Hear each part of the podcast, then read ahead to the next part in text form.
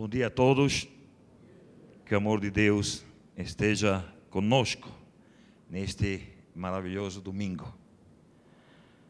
estou feliz por estar na casa de Deus. Saí meio triste. Estava assistindo a corrida de Fórmula 1. E quando o vermelho fica atrás, os italianos não ficam felizes. Agora falta só hoje à noite o Palmeiras perder e o meu dia acabou. Mas eu acho que Deus faz milagre. Acabaram os três dias deste, desta conferência maravilhosa. Eu falo de coração aberto que esta igreja tem um grupo de jovens fantásticos. Invista neles. Ore por eles e cuide muito bem deles. Pela minha pequena experiência a nível de jovens, achei esta turma maravilhosa. Nota 10. E hoje irei torturar vocês um pouquinho, por dois motivos. O meu português não é um português bom, então espero que vocês tenham algumas bases de linguística para entender aquilo que eu falo. Às vezes misturo o italiano com o português. Segundo, porque não sou homem de púlpito, não prego muito bem, sou mais homem de campo. Deus me chamou para trabalhar no meio daqueles que ainda não ouviram a palavra de Deus e dar voz àquele que não tem voz.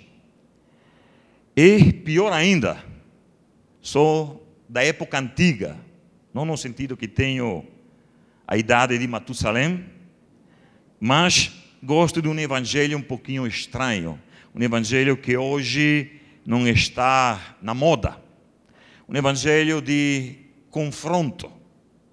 Eu lembro que uma vez recebi na minha caixa de correio de e-mail uma, uma história interessante de um grande pregador americano, não faço nomes, ele foi pregar em uma igreja, pregou, acabou o culto, fui convidado no gabinete do pastor.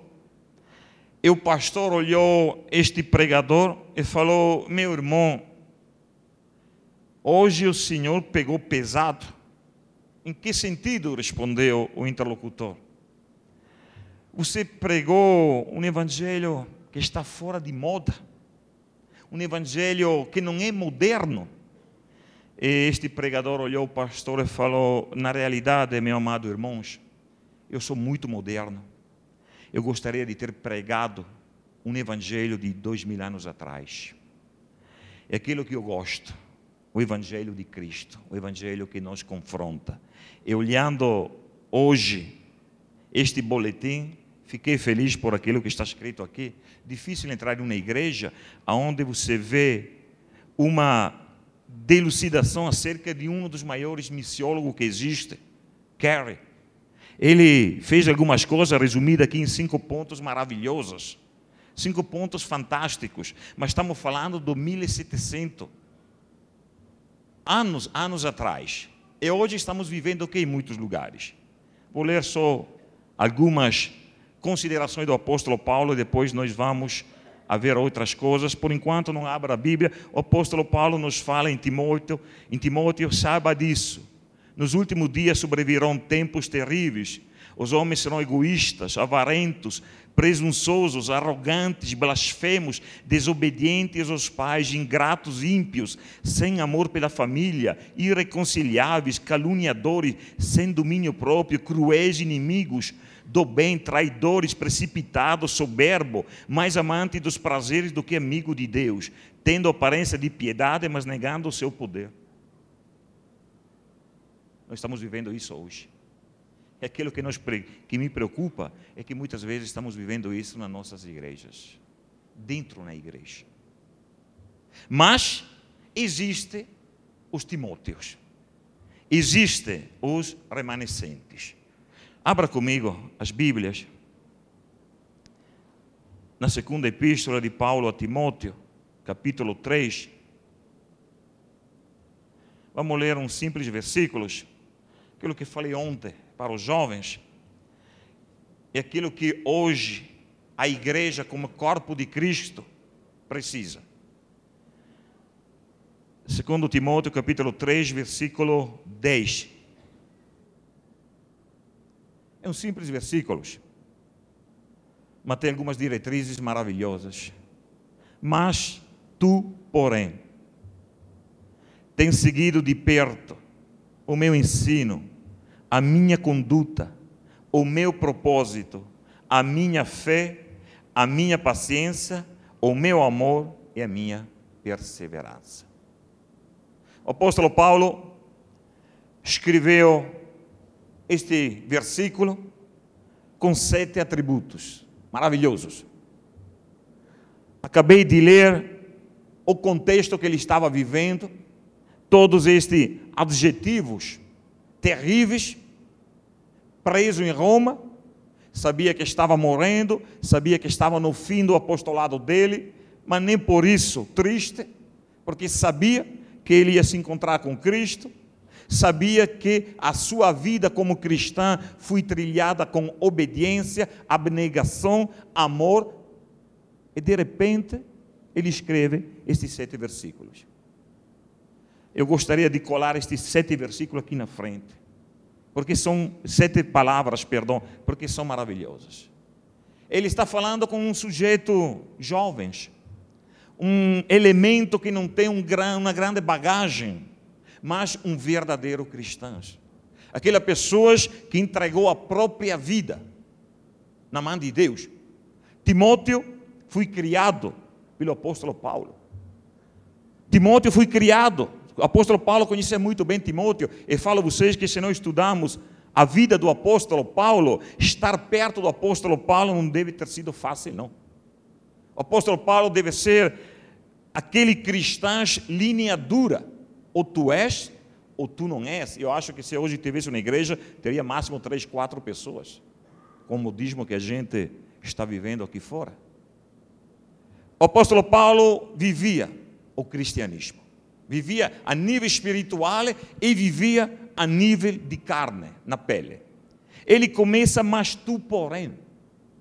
Ele não usa o nome de Timóteo.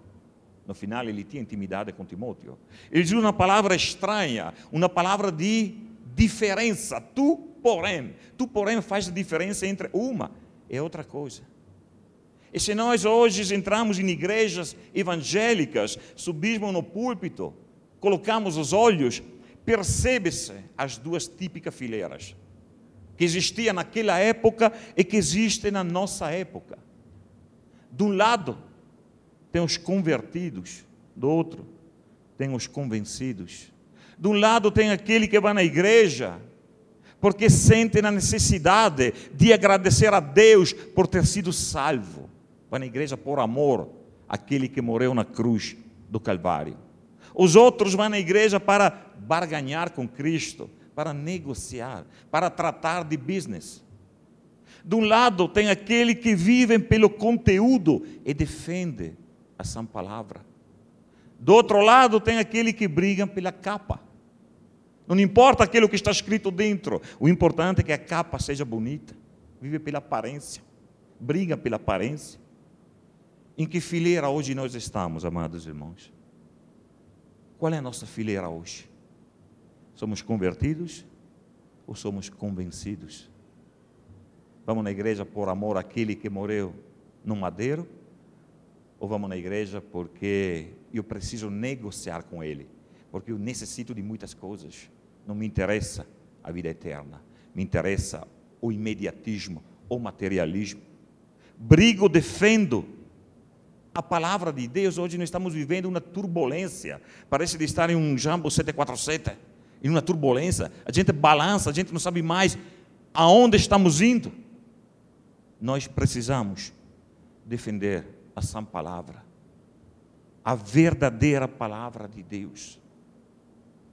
O apóstolo Paulo nos fala, você que tem seguido de perto, perto, não adianta ser crente de longe. Não adianta ser aquele crente que vive um cristianismo longe de Deus. Eu preciso estar junto com Deus. Eu preciso estar colado com Deus. Eu preciso ser íntimo de Deus. Não é suficiente só conhecer a Deus a nível intelectual.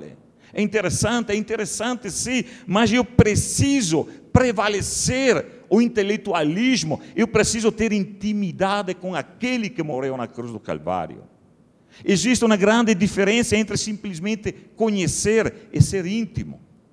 Eu posso conhecer toda a terceira igreja batista e não ser íntimo de uma pessoa. Intimidade significa o quê? Que eu tenho espaço aberto para entrar na tua casa, para ficar na tua casa, para discutir com você os, os problemas mais profundos, de conhecer bem lá no fundo, ser um livro aberto. É aquilo que Deus hoje requer de nós é uma intimidade com Ele. Sejamos íntimos de Deus e Paulo fala: um, o meu ensino. Você que seguiu de perto o meu ensino, que ensino? O Evangelho de Cristo. O Evangelho de confronto.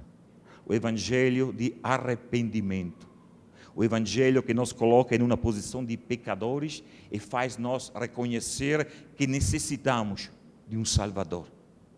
Este é o Evangelho que Paulo prega, não é um evangelho de comodismo. Hoje está sendo pregado em muitos lugares, amados irmãos, um evangelho de comodismo. Está tudo bom, está tudo na paz, não se preocupe. Nós precisamos nós fugir deste evangelho, nós precisamos viver um evangelho de confronto, porque o evangelho de confronto, o evangelho que coloca o dedo na tua ferida para te sarar e te salvar. Este é o evangelho que hoje não está na moda. Não está na moda. Pouco fala-se sobre arrependimento. Pouco fala-se sobre vida eterna. Muitos falam-se sobre o imediatismo, aqui e agora. Se eu vivo um evangelho imediatista aqui e agora, como é que eu vou acreditar na vida eterna? Como é que eu vou acreditar na vida eterna? O apóstolo Paulo não nos fala, o meu ensino, o evangelho de Cristo, a minha conduta. Somos ou não somos cristãos? Hoje, amados irmãos, sair com uma Bíblia embaixo do braço, para mim, honestamente, quando vejo um sujeito com uma Bíblia embaixo do braço, não faz nenhuma diferença. Até que ele não me prove, na sua conduta, que ele é um verdadeiro cristão.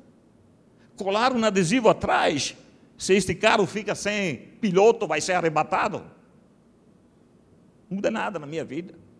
Aquilo que muda é a tua conduta, o teu modo de ser, o teu modo de se comportar, e não só dentro da igreja, fora da porta da igreja. É aí que nós vamos mexer. Não adianta colocar uma burca. Eu já estive no Afeganistão, já vi as mulheres de burca. Nós não podemos colocar uma burca, a burca não faz nenhuma diferença lá fora.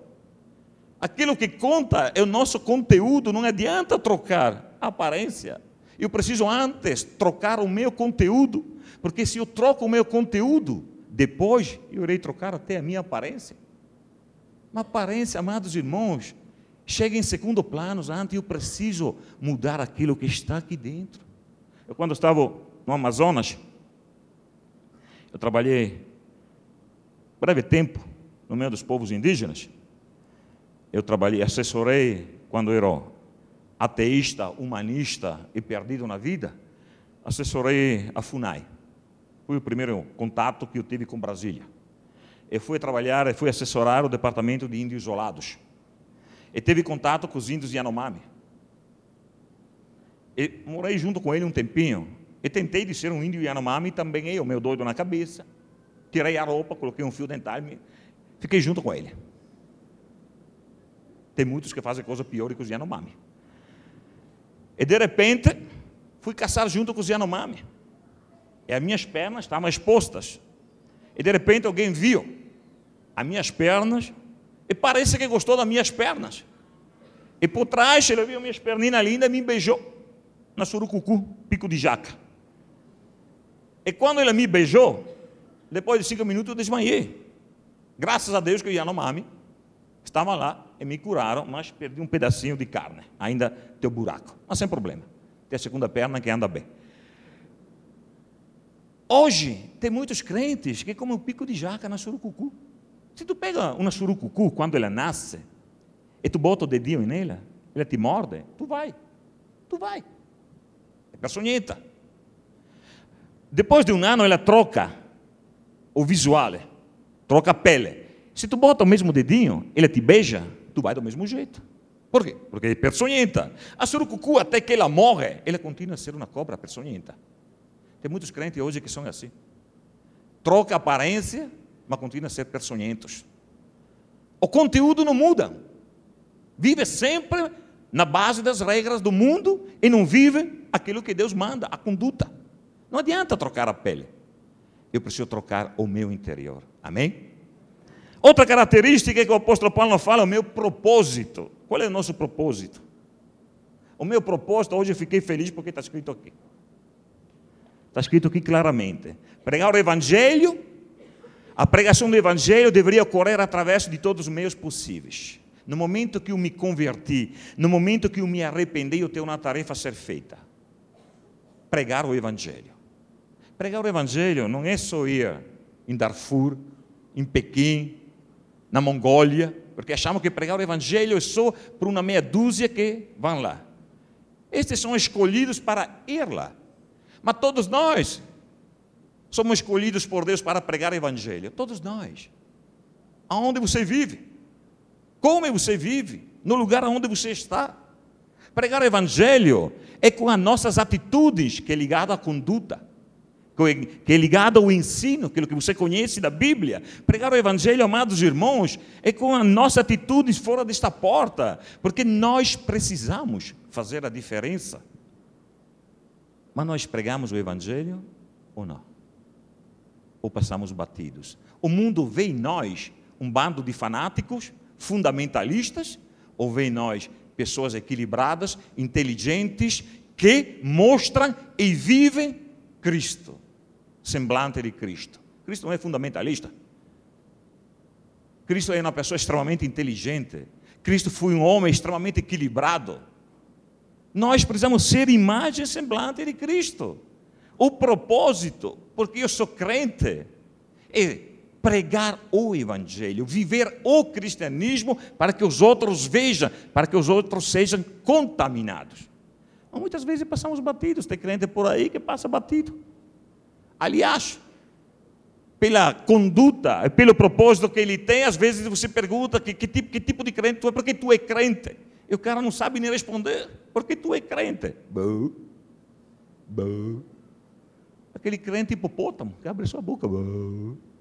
Essa é a realidade que existe hoje em muitos lugares. O propósito, amados irmãos, porque nós somos crentes, é que outros também sejam salvos.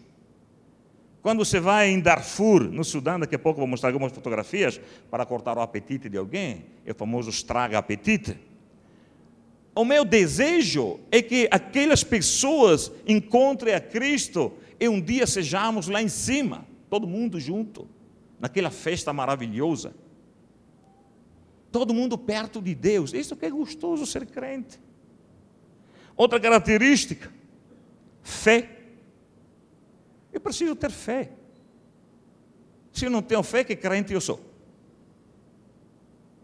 Falei ontem com os jovens, não é aquela fé que agora vou no centro de Macumba, não vai dar certo. Agora vou na, na, no Vale do Amanhecer, lá do entardecer, não sei como se chama, não vai dar certo. Depois vou na Mãe Diná, se ainda existe, não vai dar certo. Depois vão falar com Kardec, não vai dar certo. A última saída que eu tenho é, é a terceira igreja batista. Vamos ver se ali vai dar certo. Isso não é fé. Fé é pegar a minha vida, colocar no altar de Deus e falar: Senhor, você vai dirigir a minha vida. Eu não faço absolutamente nada. Aonde você me abre as portas, eu vou. Seja no meu dia a dia, seja no meu ministério. Fé é fazer a vontade de Deus, é deixar Deus gerenciar a própria vida. E não é loucura, não. Você pode falar, você está doido na cabeça. Não. Viva sem Deus. Tente de ter uma vida gerenciada por você mesmo. Você vai ver onde você vai. Eu já vi cristãos sendo gerenciados pelo próprio ego, pelo próprio eu, tombaram. Tombaram.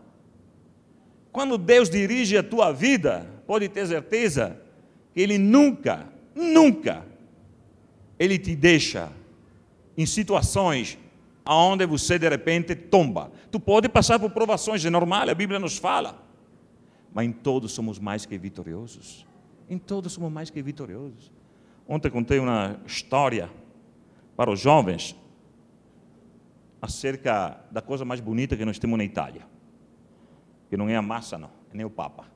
A coisa mais bonita que nós temos na Itália, que o italiano gosta muito, é aquele carro vermelho maravilhoso chamado Ferrari.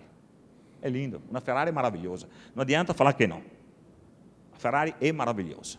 É um carro lindo. Eu acho que todo mundo que gosta de dirigir um carro gostaria de dirigir uma Ferrari.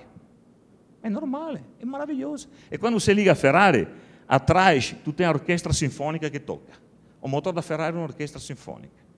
Tem um sujeito que estava lavando um carro na Ferrari lá na Itália, chega a Cristo, o cara não percebeu, continuou lavando o seu carro, de repente bate, olha bem, fala, mas eu te conheço. E Cristo fala, é mesmo? Tu não é o Nazareno? Tu não é o Cristo? Ele falou, eu sou. Uh, gostou? Gostou? Bonita, né? E Cristo, na sua misericórdia, na sua calma, na sua humildade, na sua paciência, olhou e falou: Muito linda. Está com vontade de dar uma volta? E Cristo falou: Estou com vontade de dar uma volta. Ele chegou perto para abrir a porta onde tem a direção. Mas o italiano, mais esperto, se achou mais esperto, falou: Ah, ah, tu não tem carteira de motorista, tu andou de jegue, tu não vai andar de Ferrari. Senta do outro lado sentou do outro lado. E começaram, primeira, segunda, terceira, quarta, quinta, velocidade, de repente, perde o controle. Derrapa e tomba. Detonou a Ferrari. Começou a olhar aquele carro destruído. Olhou Cristo, olhou aquele carro destruído. Olhou Cristo e falou: Tu não és o Filho de Deus? Tu não és onipotente? Olha o que aconteceu aqui. E Cristo olhou aquele homem e falou: Meu filho, você não me deixou dirigir a tua Ferrari. Você me colocou no lugar do passageiro, do carona. Não coloque Cristo no lugar do carona, não, porque tu vai tombar, tu vai detonar o teu carro. Coloque Cristo na direção da tua vida. Esta é fé. Não é só a fé do enforcado. Não tenho mais nada, a última coisa que me resta é a cruz do Calvário.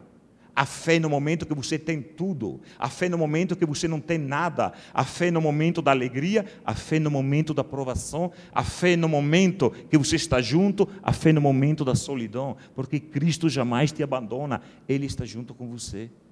Eu passei 45 dias na cadeia, não por ser bandido, simplesmente porque encontrei o Cristo que me salvou. E quando você está preso em dois metros por dois, você sente a presença de Deus. Eu não podia falar, Senhor, agora você me traiu, me deixou aqui dentro preso, estou apanhando, e você não presta, você não existe. Não. Não, porque Ele estava junto comigo. Porque esta é a fé. Tenha fé. Não jogue a tua fé fora. Ele continua aqui. Paciência, amor e perseverança. Paciência é o quê? Pega na tapa, Tó, dá uma mais aqui. Tem aquele irmão na igreja que eu não suporto ele, ele continua, ele precisa ter a paciência de Jó. Não. Paciência é esperar as coisas no tempo de Deus. Todos nós temos uma promessa, todos nós. E Deus, quando promete, Ele cumpre. Ele cumpre, mas Ele cumpre no seu tempo e não no nosso tempo. Pode ser hoje, pode ser daqui. Mas ele vai cumprir. Ele vai cumprir. Deus, Deus cumpre. Eu tenho um sonho na minha vida. Louco, doido. Eu sou apaixonado pelo Sudão. Eu sou apaixonado por Darfur. Darfur é lugar de conflito. Darfur é um dos piores lugares no mundo. Eu tenho um sonho que um dia, aquele lugar onde hoje as pessoas se matam, aonde hoje todo morre, amanhã tem uma igreja implantada lá dentro. Eu fui bater porta de denominações.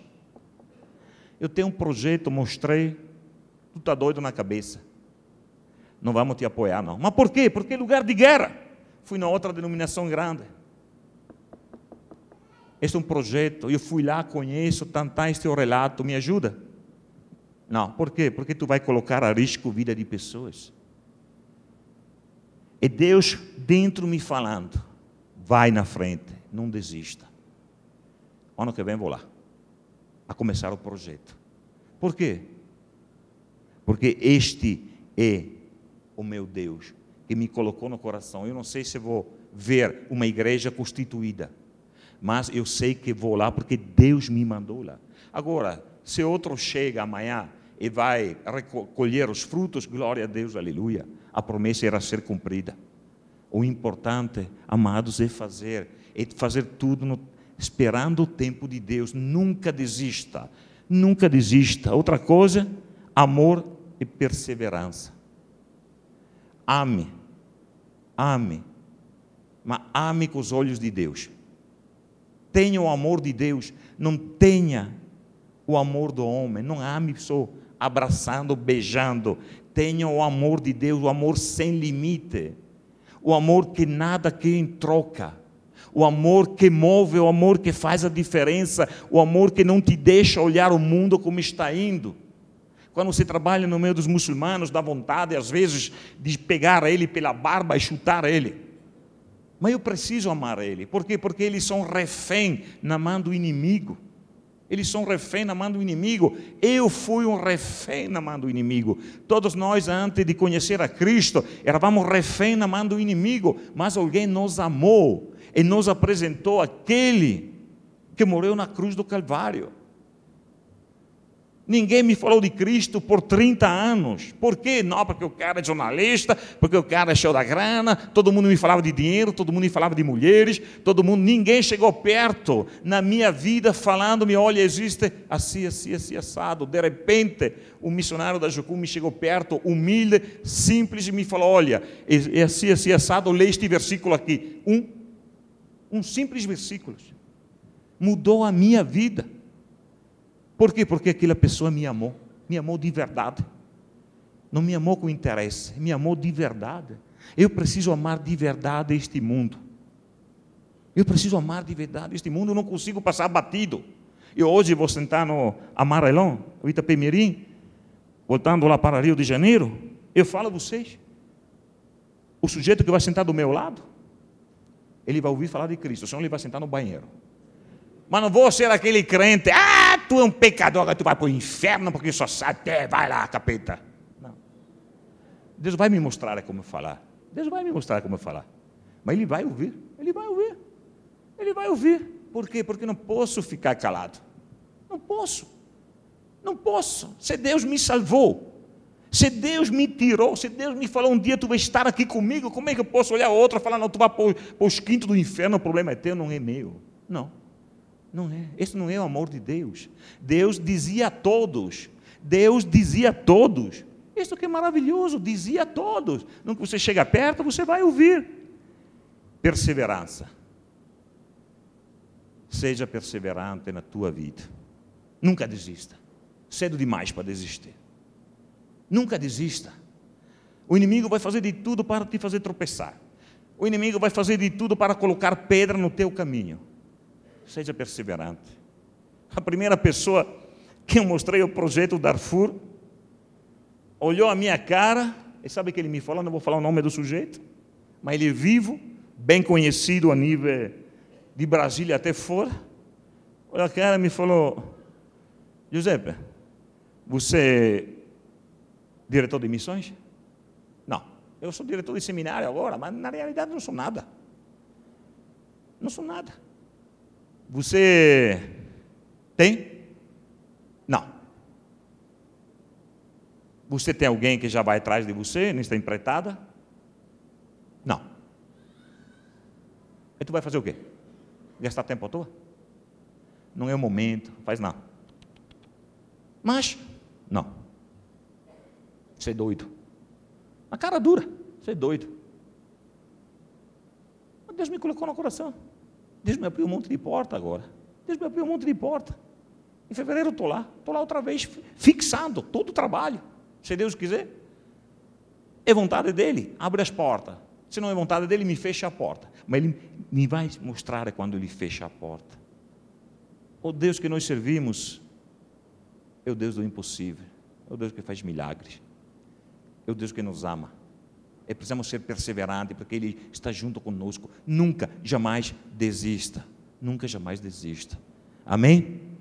Eu gostaria de mostrar a vocês agora, o tempo está passando, algumas fotografias. Eu gostaria que vocês olhassem essas fotografias, não como pessoas cuidadas, ah, nem com emoção, nem considerando ele uma subespécie humana, nem tendo ódio dele.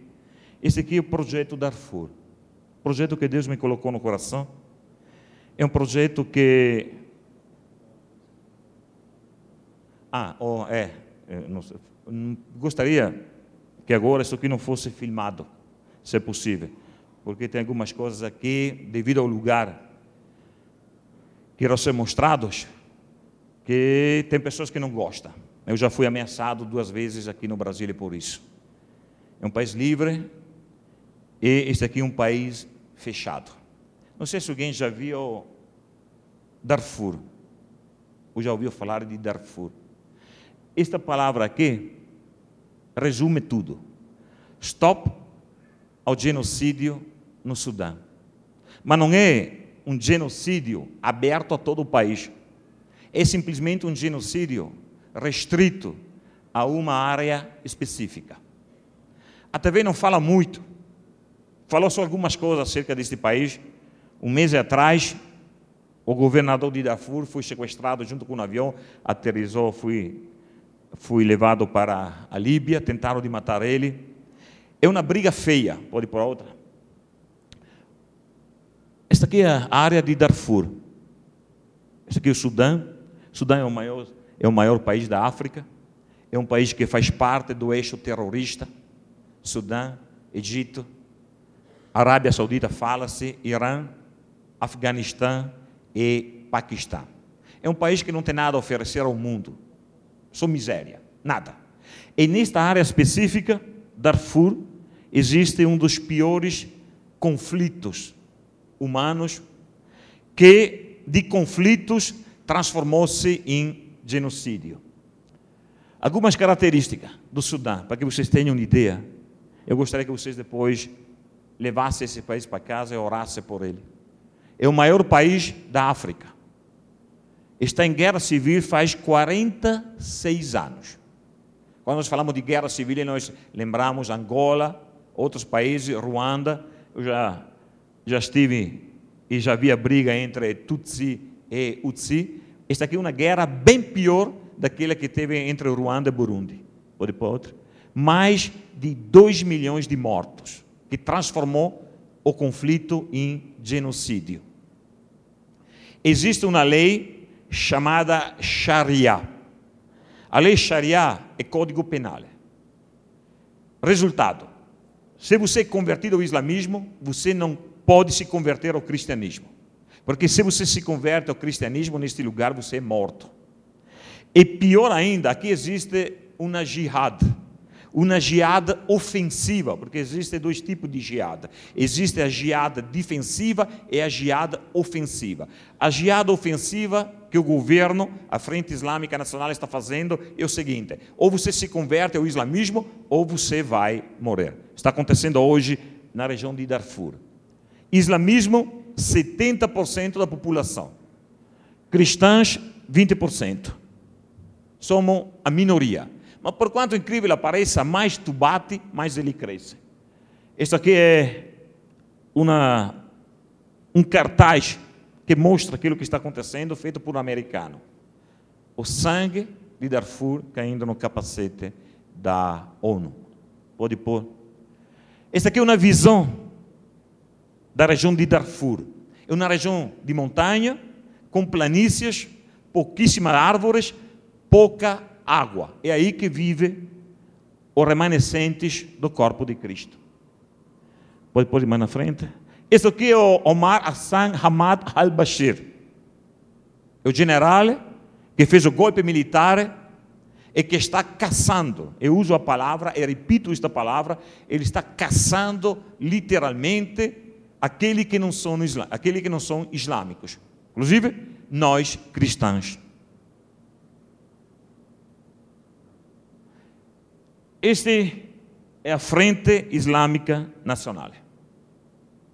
Meninos, meninos, cuja idade varia entre 13, 18 e 19 anos. Pessoas que têm uma metralhadora na frente e que te colocam a metralhadora na cara. Se ele não bate com a tua cara, ele te manda tiro. Alguns deles são viciados em drogas. O governo faz o quê? Vicia em droga. Para ter droga depois, você precisa matar. Quando nós somos viciados em droga aqui, a gente vai, nós não. Quando um cara é viciado em droga, vai fazer o quê? Vai se prostituir, vai roubar. Aqui não, aqui ele mata. Se você mata, você vai ter droga. Se você não mata, você não vai ter droga. Gerações completamente perdidas. Gerações perdidas. Esta, aqui, esta fotografia aqui foi feita depois de uma incursão da Frente Islâmica Nacional. Ele não está nem ali se tu vai com a máquina fotográfica, só se ele não bate com a tua cara. Depois de um saqueio no vilarejo. Ele chega, cerca o vilarejo e começa a detonar. Mulheres, homens, crianças são levados para o mercado escravo. Este país pratica escravidão. Se você vai em Khartoum, na capital de Khartoum, na periferia, você compra abacaxi, você compra farinha e você compra seres humanos. O mercado escravo neste país virou vício.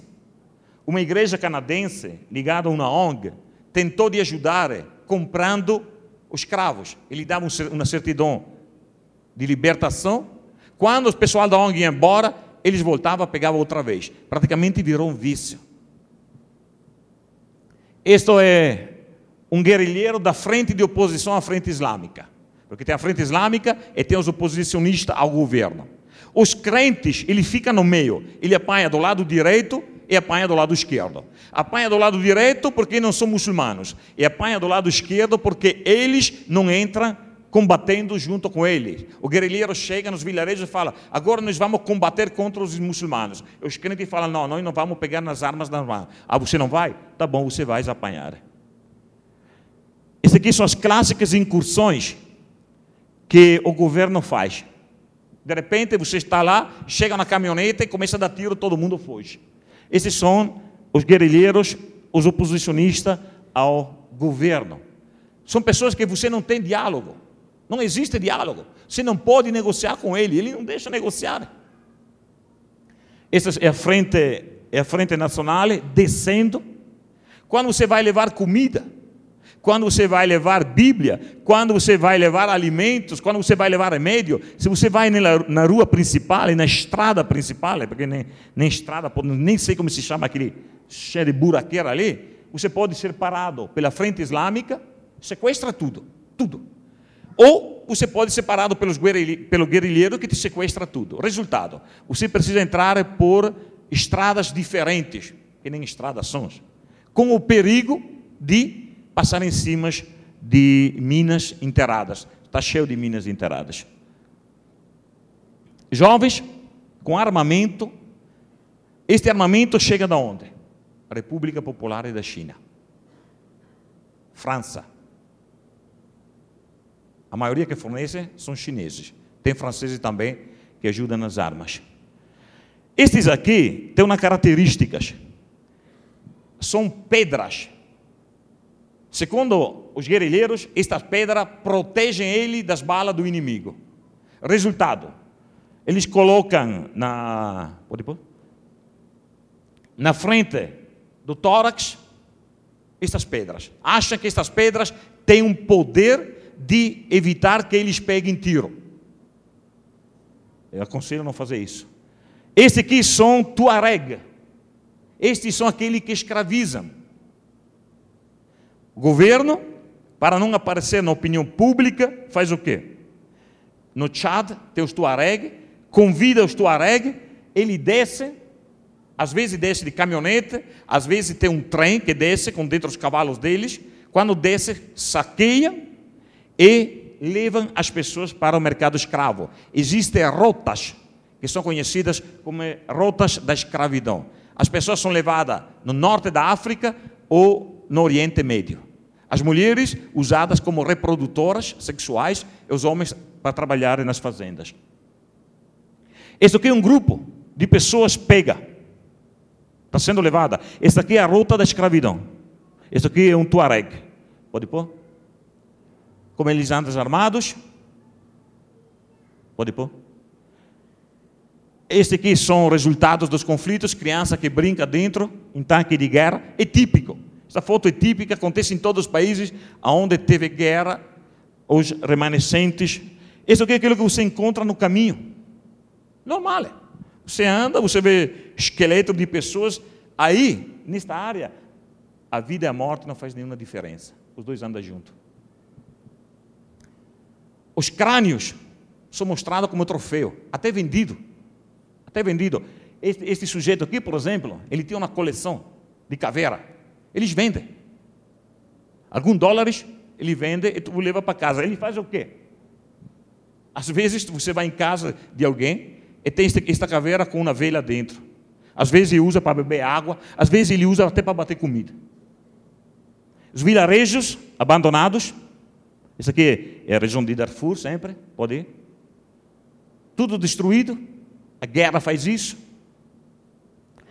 Esta foto aqui é interessante porque nos mostra o que é um pronto-socorro em Darfur. Aqui fora, ao ar livre. Sem nenhuma condição de higiene, sem nada. Sem nada, absolutamente nada. Quando você enfrenta, quando você está em lugar de conflito, em lugar de guerra, isso acontece. Pode mais na frente ali, fugindo. A maioria vive embaixo de árvore, especialmente as crianças e o corpo de Cristo. Vivem embaixo de árvore. Por quê? Porque se você tem a casa, você chama a atenção do governo. Ele chega com os helicópteros e metralha. Rotas de tráfico, crianças mortas. Crianças são sempre aquelas que mais apanham. São sempre aquelas que mais apanham em lugar de conflitos. Pode, pode continuar indo.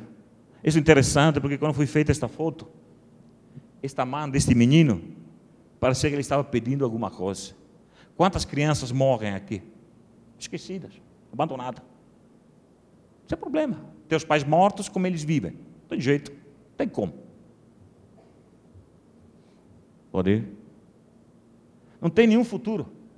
Ele, ali tem um comboio da Cruz Vermelha, não tem nenhum futuro tem nenhum futuro. Eles vivem aqui, nessa exata situação, se escondem embaixo de árvore. Tem um pastor com toda a família embaixo de uma árvore, escondido, cuja comida é socado de folha de árvore. Pode pôr mais na frente, vamos deter a igreja. Essa aqui é uma distribuição de comida, ali, não na outra. Aqui é a ONU descarregando comida de paraquedas. Às vezes você não consegue aterrizar o governo não deixa, descarrega comida de paraquedas, às vezes a comida é pega pela tropa islâmica, tira a etiqueta da Cruz Vermelha da ONU, coloca uma outra etiqueta e fala, não, esta comida é só para os islâmicos, para os outros não tem comida, não chegou comida. Campo refugiados, isso aqui é um campo refugiados, não tem água, são os piores campos refugiados que existem hoje no mundo, são aqui dentro, pode pôr? Percebe-se que não tem absolutamente nada. Como é que os seres humanos consegue viver aqui dentro. Como? Pode ir mais na frente? Pode ir mais na frente? Situações, campo refugiados, às vezes você tem um bilhete. Este bilhete aqui está na mão de um capataz.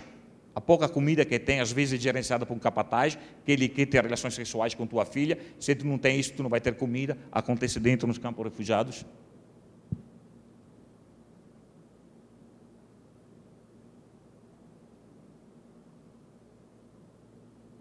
Pode, pode ir tranquilo? Coisa interessante são as crianças. Eu falo a vocês que ver uma criança morrer por fome é a coisa mais triste que existe neste mundo.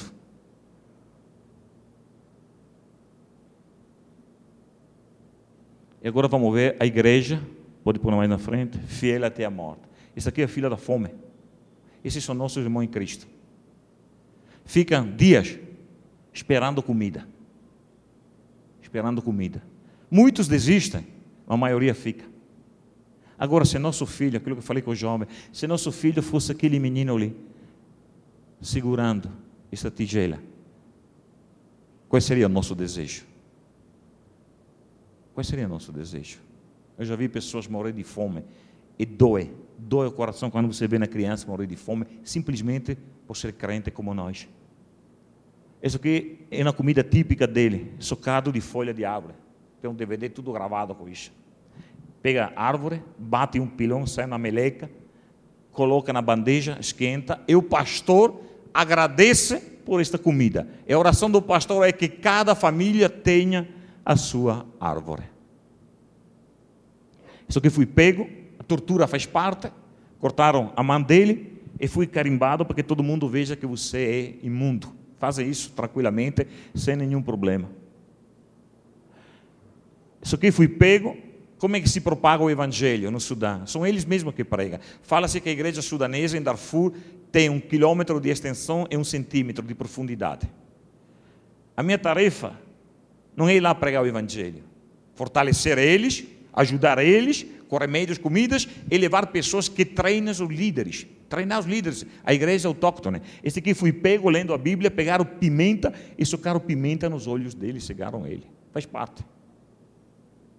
Igrejas destruídas, sabe o que eles fazem? Bom, se é vontade de Deus que nós não tenhamos uma igreja edificada de pedra, vamos cultuar aqui nos esgombros, porque no final da conta, Deus arrebata nós. Nós somos a igreja de Deus. Esses aqui foram os únicos, este menino mais um, foram os dois únicos sobreviventes de um ataque do governo helicóptero. Em dois minutos perdemos 14 crianças aqui dentro.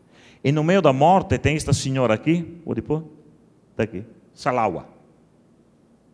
Essa senhora aqui, no ataque do governo, ele perdeu dois filhos a tiro de metralhadora. Chorando, soluçando, fui perguntado a esta senhora, mas fui perguntado de cara dura que tu acha de Cristo? Sabe o que ele respondeu? Chorando, eu amo ele do mesmo jeito. Eu amo ele do mesmo jeito. E perdeu dois filhos. É o amor que não tem limite. É o amor que não tem limite. É o amor incondicional a Cristo. As bombas, presente do governo. Aqui uma entrega de Bíblia Agora não tem mais essas entregas de Bíblia nesta área. Precisa reativar. É interessante porque quando a pessoa pega uma Bíblia na mão aqui, é como se ele assinasse a sua condenação à morte. Roupa. Esse aqui não tem mais comida. Precisa reativar todo o sistema de comida. E a última fotografia. Se alguém tem e-mail, posso mandar. Isso aqui é uma irmã segurando seu irmão. A vida segurando a morte. Agora, esta fotografia tem um, uma coisa estranha. Tem um sorriso. Esta menina não era para ter esse sorriso, não. Eu não fui pago também. Simplesmente ela deu um sorriso. Por quê? Porque alguém estava perto a ela. Porque por breves instantes, esta menina sentiu-se parte integrante do mundo onde nós estamos vivendo.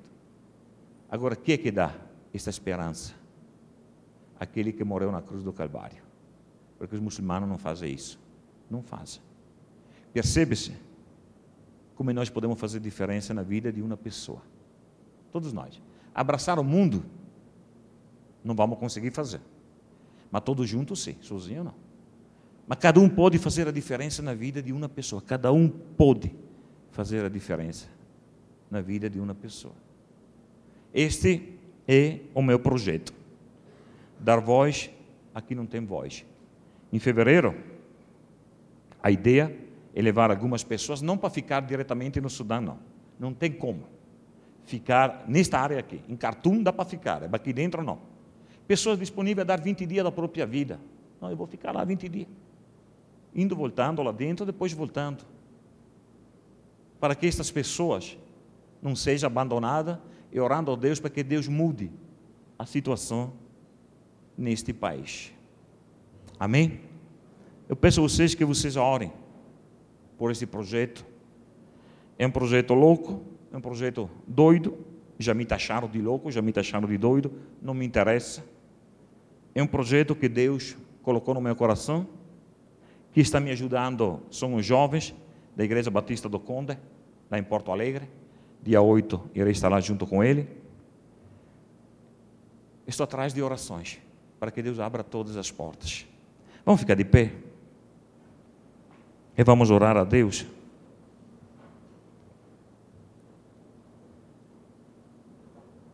Eu gostaria de agradecer ao Felipe pelo convite, foi uma experiência maravilhosa. Aos jovens, mais uma vez, continue firme assim. Vocês têm futuro na obra de Deus. O louvor foi maravilhoso ontem à noite. Pastor Mateus, por ter permitido de subir aqui no púlpito. Se falei alguma heresia, não sou teólogo, me perdoe. Não sou um bom pregador, já falei. E vamos orar para quê? A mesma pergunta que eu fiz nesses três dias. Vamos orar para os nossos sonhos. É bom orar para os nossos sonhos. Mas que não sejam sonhos egoístas. Que sejam sonhos altruístas. Eu acho que cada um de nós tem um desejo em abençoar alguém.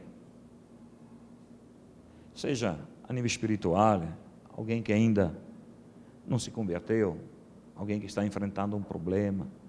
Vamos nos dar as mãos em simplicidade e vamos pedir ao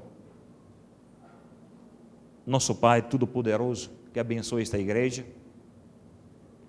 que seja uma igreja que continue fazendo a diferença, uma igreja que não né, precisa de modismo, mas que continue tendo Cristo como dono do lugar. Que Deus ouça os nossos sonhos altruístas, abençoando alguém, e que Deus, como eu falei ontem à noite e hoje vou falar também, que Deus abençoe cada família. O corpo de Cristo é formado de família. A igreja é formada de família.